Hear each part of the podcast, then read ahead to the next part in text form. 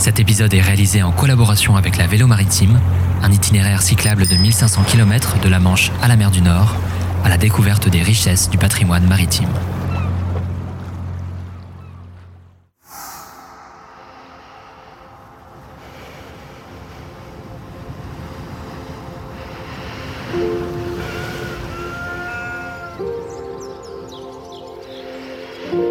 Les nouveaux aventuriers, itinérance aux quatre coins de la France, c'est parti pour l'aventure.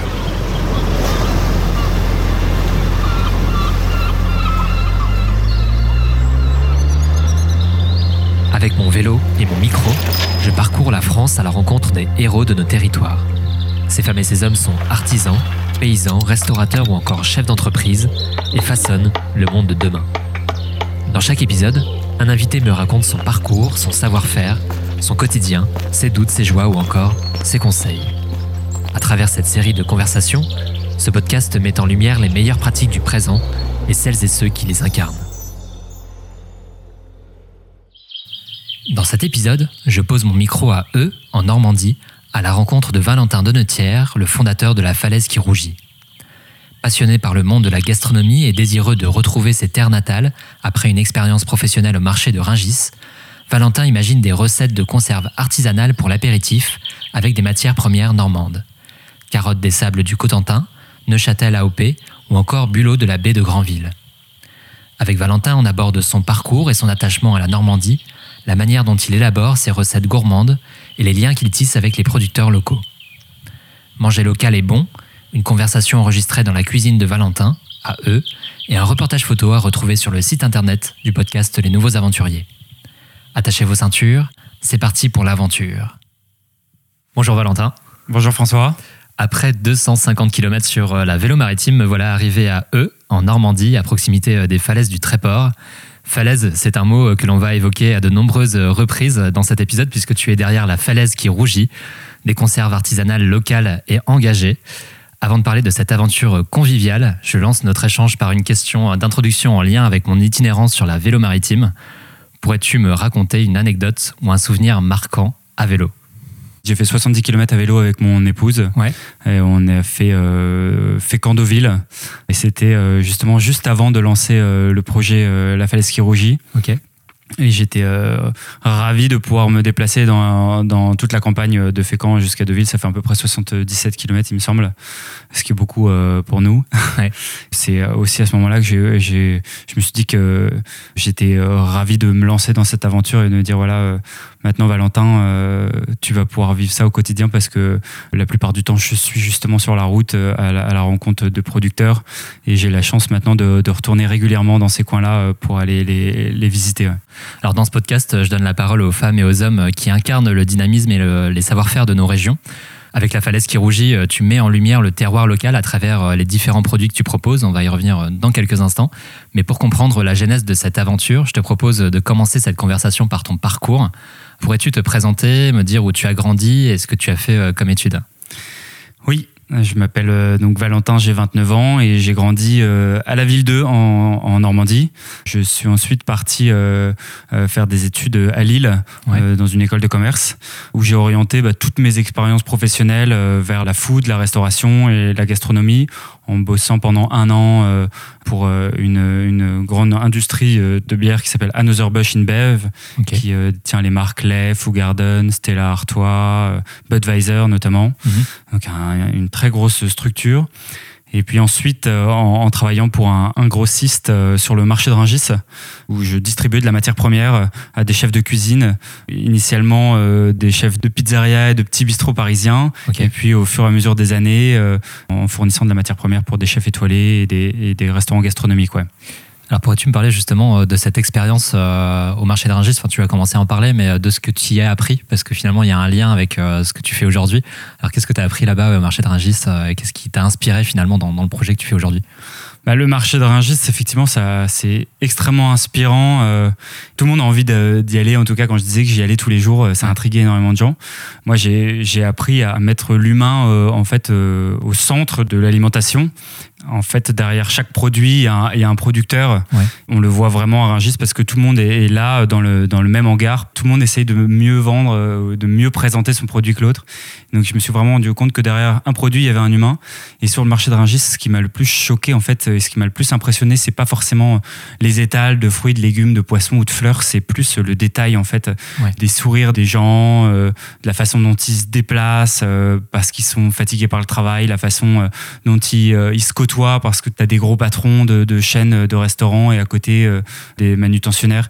Et c'était plus sur ce détail euh, que je prêtais euh, mon attention en fait. C'est ça mmh. qui, m'a vraiment intéressé et, qui m'a marqué. Et comment est né justement ton intérêt pour l'artisanat et les produits du terroir Finalement, aujourd'hui, c'est ce que tu valorises. On va y revenir tout à l'heure sur la, création de la marque, mais à, quel moment tu, situerais justement cet intérêt pour tous ces produits du terroir et aussi la dimension artisanale qui est au cœur aujourd'hui de ton projet? Bah, euh, je pense que c'est euh, euh, et ça fait un lien avec ton podcast, c'est justement le fait d'avoir commencé mes expériences pro, certes dans l'alimentaire, mais dans des très grosses structures, en ayant bossé chez Another Bush InBev ou dans, dans la société qui m'employait ensuite sur le marché de Rungis, qui a employé 67 000 personnes, tu vois, à travers le monde. J'ai voulu aller à contre-pied aussi de tout ça parce que je me rendais compte qu'en fait, on était tellement énorme que j'avais j'avais évidemment la main sur rien et que j'étais juste là pour faire de la vente Alors que j'avais envie de beaucoup plus et j'avais envie d'avoir toutes les cartes en main pour euh, commercialiser des produits euh, et euh, mettre en avant des producteurs qui ont les mêmes valeurs que moi. Mhm. Alors à un moment, tu as eu un, déclic, à ce moment où tu as eu bah, l'idée de lancer la, falaise qui rougit et de revenir aussi t'installer en Normandie. Alors comment as-tu eu cette idée et à quel moment aussi, encore une fois, tu, tu situerais ce déclic qui t'a fait bah, passer à l'action et, créer ta marque? C'est euh, au bout de au bout de cinq ans, euh, je pense à bosser sur le marché de Rungis euh, avec des, des, restaurateurs parisiens. je me suis rendu compte qu'en fait, avec mon épouse, on rentrait presque deux ou trois fois par mois en Normandie. Donc il y avait vraiment cette volonté d'avoir un autre rythme de vie que le rythme parisien. Et j'ai commencé à me dire bon bah là, comment je pourrais rester dans cet univers de, de la gastronomie, de l'alimentation, mais en, en, me déplaçant en Normandie. Et je me suis dit bah il faut faut que je continue à distribuer de la matière première avec mes propres engagements, avec euh, mes propres souhaits. Euh, et donc, euh, j'ai commencé à élaborer des, des, tartinables de légumes dans ma cuisine à Paris. Et ces tartinables, je les faisais goûter à des chefs que, à qui je rendais visite toutes les semaines dans le cadre de mon, de mon job à Rungis. Et c'est eux qui m'ont aidé en fait à élaborer ces premières, ces premières recettes et qui m'ont réconforté dans l'idée qu'il fallait que je me lance et que je déménage en Normandie pour lancer ce projet. Est-ce que tu t'es senti euh, soutenu euh, dans ce projet, le fait d'être revenu en Normandie, euh, là où tu as grandi, pour le développer, j'imagine aussi, mais est-ce que bah, c'était important de revenir en Normandie pour bénéficier du réseau finalement que tu avais ici, notamment dans le réseau familial? En tout cas, j'aurais pas réussi euh, à lancer ce projet à Bordeaux et je me serais senti, à Bordeaux, je dis à Bordeaux, enfin n'importe où en, France ou ailleurs dans le monde parce que je me serais senti moins légitime. Effectivement, je sens que je suis, euh, je suis normand et euh, je suis légitime à promouvoir ce, terroir qui je, je trouvais le mien. Évidemment, il y a une forme de légitimité à travailler en Normandie et à promouvoir le terroir normand quand on est normand. Et puis il y, a aussi de l'aide parce que ce projet, je le porte euh, seul, mais je me fais énormément aider euh, par ma famille, euh, par mes amis. et m'isoler autre part pour entreprendre aurait beaucoup moins fonctionné. Ouais. Mmh. Alors on a tourné un peu autour du pot, ou plutôt des conserves. Alors pour entrer dans le vif du sujet, pourrais-tu me présenter en quelques phrases la falaise qui rougit et aussi l'origine de ce nom, me parler de l'origine de ce nom? Oui, bien sûr. Euh, la Falaise qui rougit, euh, c'est euh, donc une marque de conserve artisanale pour l'apéritif, basée autour de trois engagements très simples. Le premier engagement, c'est de valoriser le terroir normand à travers les petits producteurs. Mhm. Le deuxième engagement que je me suis fixé, c'est de sélectionner de manière locale voire normande, les ingrédients et les matières premières qu'on utilise pour l'élaboration de nos recettes. Et le troisième engagement, proposer un, apéritif euh, convivial à partir de produits 100% naturels. Hmm. Donc euh, tu viens de citer les, valeurs. J'imagine aussi euh, que parmi ces valeurs, il y a eu ce choix fort d'installer le, siège de ta conserverie à eux. Ça reflète aussi ton envie d'être au plus proche des producteurs, d'aller aussi les voir, j'imagine, d'aller te sourcer justement bah, au plus proche du terrain. Ça, c'était important aussi comme valeur d'être ici à eux pour bah, développer ta conserverie. Oui, totalement. Déjà parce qu'on est en Normandie et que ce nom euh, dont, on va parler, bah, il, reflète euh, évidemment la Normandie, euh, que je me devais d'être en Normandie, je trouvais ça encore une fois légitime. Et aussi parce que mon métier, finalement, ça consiste à être le plus possible en déplacement à la rencontre de petits producteurs normands pour essayer de comprendre mieux comment ils fonctionnent, comprendre mieux quelles sont leurs problématiques et, réussir à, bien décrire leur travail sur ensuite euh, euh, le site internet La Falaise Chirurgie ou euh, les différents éléments de communication La Falaise Chirurgie parce que vu que l'engagement c'est de valoriser leur travail, il faut que je maîtrise au mieux leur façon de travailler et il faut être le plus proche d'eux pour ça. Par exemple, on est en train de développer une septième recette. Mhm actuellement. sur les recettes tout à l'heure. Et, euh, du coup, euh, en ce moment, je vais très régulièrement euh, rencontrer le producteur avec qui je vais, je vais créer un partenariat pour cette recette. Mmh. Bah, Pourrais-tu m'expliquer justement comment tu as tissé bah, ce réseau de producteurs qui travaillent aujourd'hui avec toi D'ailleurs, ils sont bien mis en avant sur le site internet. Je pense que c'est quelque chose aussi où tu as mis un, point d'honneur finalement à les mettre en avant aussi sur ton site. combien de fois tu leur rends visite? Est-ce qu'ils ont adhéré facilement à ta démarche? Donc voilà, comment tu as, as, mis en place ce réseau, tissé ce réseau de producteurs qui t'entourent aujourd'hui dans ton projet? Hmm. Bah, étant donné que l'engagement principal c'est de valoriser le terroir normand, j'ai commencé par euh, lister tous les ingrédients et toute la matière première qui euh, faisait partie du patrimoine euh, gastronomique de la Normandie. Évidemment, il y a les fromages, évidemment, il y a des légumes parce qu'on a une terre agricole qui est, qui est, idéale. Évidemment, il y a les crustacés et les produits de la mer. Et ensuite, par rapport à cette liste, je vais piocher dans les producteurs qui travaillent sous des labels AOP, AOC, qui travaillent en indication géographique protégée ou en agroécologie. Une fois que j'ai euh, cette liste qui est du coup euh, raccourcie, je vais à leur rencontre et euh, j'essaie de voir si euh, le contact humain aussi euh, fonctionne. Mm. tu as pu le voir ce matin, comme avec Alexandra, on sent qu'il y a vraiment eu un lien qui est créé. Et c'est à ce moment-là que je me dis que je peux lancer une recette. Et c'est à ce moment-là, du coup, que je commence à réfléchir à ce qu'on va, comment on va cuisiner en fait la matière première du producteur pour la, sublimer et sublimer son savoir-faire. Mm. Est-ce que tu pourrais m'en présenter quelques-uns, ceux qui travaillent avec toi et peut-être les spécificités bah, de, de ce terroir et, quels produits euh, il valorise euh, Peut-être quelques producteurs avec lesquels tu travailles. Bien sûr. Bah, je peux te parler par exemple de Marie Lévesque, une productrice euh, de Neufchâtel, qui est basée à Bayeul-Neuville, qui est à 30 km de la ville 2, donc de là où on est. Marie Lévesque, elle a repris il y a une dizaine d'années l'exploitation de ses parents quand elle avait 20 euh, euh, ans. Et je trouvais que c'était intéressant euh, de mettre en avant son parcours et aussi de travailler ce fromage qui est un fromage qui a une appellation d'origine protégée, donc qui permet de sauvegarder notamment des emplois sur, sur la Normandie parce qu'il correspond à un savoir-faire et une zone, d'une zone géographique bien spécifique et aussi de mettre en avant ce fromage qui est le plus ancien des, fromages normands. Alors pour comprendre le processus d'élaboration euh, de ces conserves euh, artisanales, je te propose de revenir sur chacune des étapes. Alors d'abord sur la création des recettes. Comment et où sont-elles euh, imaginées? On est quand même sur des recettes originales, atypiques, qui réunissent bah, les meilleures saveurs du terroir normand. Par exemple, bah, le caviar de carotte des sables du Cotentin avec du miel et de la coriandre. Donc c'est quand même des, voilà, des mélanges assez atypiques. Est-ce que tu peux me, parler voilà, l'élaboration des, des recettes la falaise qui rougit?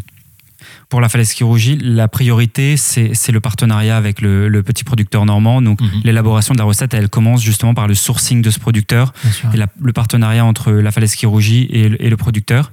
Une fois qu'on a créé ce lien et, ce partenariat, je vais euh, utiliser sa matière première et l'associer avec d'autres produits le plus possible normand, bien sûr, mhm. pour mettre en avant le, savoir-faire du producteur et, sublimer sa matière première. Donc euh, là, tu parles de caviar de carotte. Euh, par exemple, on a une autre recette à base de légumes, c'est euh, une crème de pois cassée euh, de Normandie qui vient de l'heure. Et ben on s'est dit bon bah ça c'est c'est assez intéressant à travailler comme euh, légume, mais c'est un peu sec. avec quoi on pourrait l'associer? Bah tiens du chèvre extra frais, ça va rajouter de l'onctuosité, mhm. mais le tout est un peu terne. Bah tiens on va mettre de la menthe, ça va mettre un peu de peps à la recette. Et puis une fois que j'ai composé la recette, je rédige un protocole de travail. Je vais produire une fois par semaine mes recettes dans un laboratoire qui est complètement aux normes sanitaires pour faire de la conserve artisanale, qui se trouve à Saint-Valery-sur-Somme. Et du coup, là, je me suis associé avec euh, quelqu'un qui s'appelle Frédéric Farran, qui est euh, charcutier traiteur et responsable de cette conserverie Et une fois par semaine, du coup, on se voit et on produit à peu près 1000 bocaux dans la journée. Et une fois que ces, bocaux sont cuisinés, ils reviennent à eux pour être nettoyés, étiquetés à la main, conditionnés et ensuite livrés par moi-même avec ma camionnette. L'étiquetage à la main, d'ailleurs, on, l'a vu tout à l'heure, il y a quelques photos qui seront sur le site internet qui permettront de voir que c'est vraiment de manière artisanale dans ta cave. et c'est très intéressant d'ailleurs de voir la manière dont vous travaillez. Alors c'est vraiment aussi dans une ambiance familiale pour le coup. Totalement, totalement. Bah, c'est chouette de pouvoir étiqueter à la main parce que il y a un contrôle qualité qui est vraiment euh, très important. Euh, tous les pots passent euh, dans nos mains. Ça permet d'avoir un œil sur la texture, avoir un, un œil sur le taux de remplissage. Et en fait, là, ça fait huit mois que j'ai lancé l'activité et il y a certaines recettes qui ne sont pas encore abouties selon moi. Mais c'est mmh. justement par le fait de, de faire des dégustations, de d'étiqueter à la main, de d'être en contact visuel avec mes recettes que j'affine le protocole de travail pour que la qualité soit, la meilleure possible. Mhm. Alors enfin sur euh, la distribution, comment tu l'organises euh, Avec combien euh, d'épiceries partenaires tu travailles? Est-ce qu'il y a aussi de la vente en ligne? Comment tu organises la partie distribution de tes produits? Pour la distribution, j'essaye d'être le plus sélectif possible, c'est-à-dire d'être présent dans des établissements aussi qui sont engagés, qui proposent des produits locaux. Et à ma grande surprise, ça a beaucoup plus fonctionné que euh, ce que j'avais pensé. Là, j'ai pas encore eu l'opportunité de prospecter ou de faire de démarches. C'est que des appels entrants, des gens qui me contactent pour revendre euh, mes produits. Donc, euh, c'est des épiceries fines, des cavistes, des bars d'hôtel, par exemple, essentiellement en Normandie, mais aussi à Paris et finalement partout en France. là, sur les deux derniers mois, j'ai fait à peu près 30 nouveaux clients en deux mois. C'est-à-dire que tous les deux jours, j'ai un professionnel qui me contacte et qui veut revendre mes produits euh, dans ces rayons d'épicerie fine. Hmm. Alors sur la communication, euh, on sent un côté euh, poétique associé à cette marque. vraiment, on sent, qu'il y a une vraie démarche qui a été mise aussi sur, sur cet aspect-là. Je crois que tu es aussi un passionné de musique. Alors est-ce que tu peux m'expliquer comment tu as conçu aussi tout l'univers poétique autour de ton projet? Bien sûr. La falaise qui rougit, évidemment, déjà, je peux parler du nom. On euh, on l'a pas dit, mais ça correspond à, deux choses. La falaise comme un emblème euh, des, côtes normandes, mhm. en tout cas des côtes d'Albâtre, où il y a énormément de falaises. Donc, c'est comme un emblème pour la Normandie. Et qui rougissent comme euh, le moment de consommation des produits, donc à l'heure de l'apéritif, quand le soleil se couche dans la Manche et qu'à son opposé, on aperçoit dans le reflet de la mer la falaise qui rougit. Donc, le soleil qui rougit à travers la falaise. Mhm. Donc, c'est évidemment poétique et ça correspond euh, pour moi à, ce qui est aussi essentiel quand on fait de la distribution de produits euh, d'apéritifs. On veut évidemment que les produits soient sourcés, soient bons, mais on veut aussi véhiculer euh, tout un état d'esprit, tout un moment de convivialité, un moment de poésie et de partage autour d'une de, bonne table et de, produits locaux. Hmm.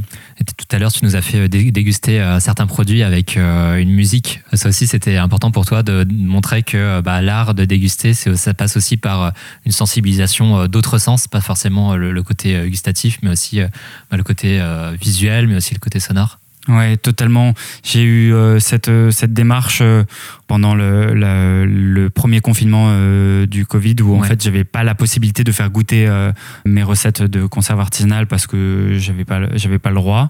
Euh, je me suis dit comment faire déguster mes produits autrement que par le gustatif et avec mon frère qui est graphiste, on a designé des, illustrations pour chacune des recettes qui mettent en, en, avant les différents ingrédients des recettes.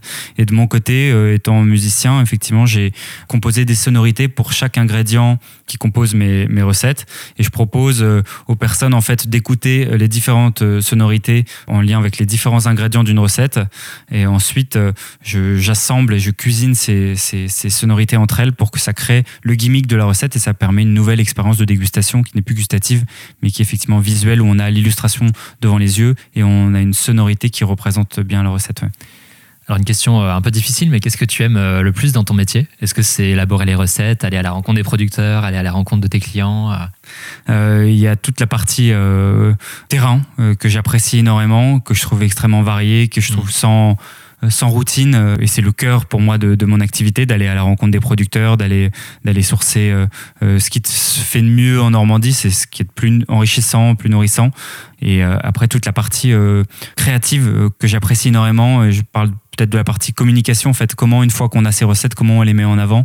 Et cette partie, je l'aime, je l'aime beaucoup. Je pense que ça a aussi un lien avec avec la musique, avec en tout cas mon, côté créatif. Et j'apprécie énormément, voilà, essayer de designer des jolies étiquettes, essayer de, de, de créer des nouveaux concepts pour faire déguster les produits autrement que par le gustatif, de faire en sorte que les choses soient jolies, soient poétiques et pas juste bonnes. Alors dans ce podcast, il y a aussi une question euh, que j'appelle la question émotion. Alors quel est le moment le plus heureux et le moment le plus difficile que tu as vécu euh, jusqu'à maintenant dans cette belle aventure?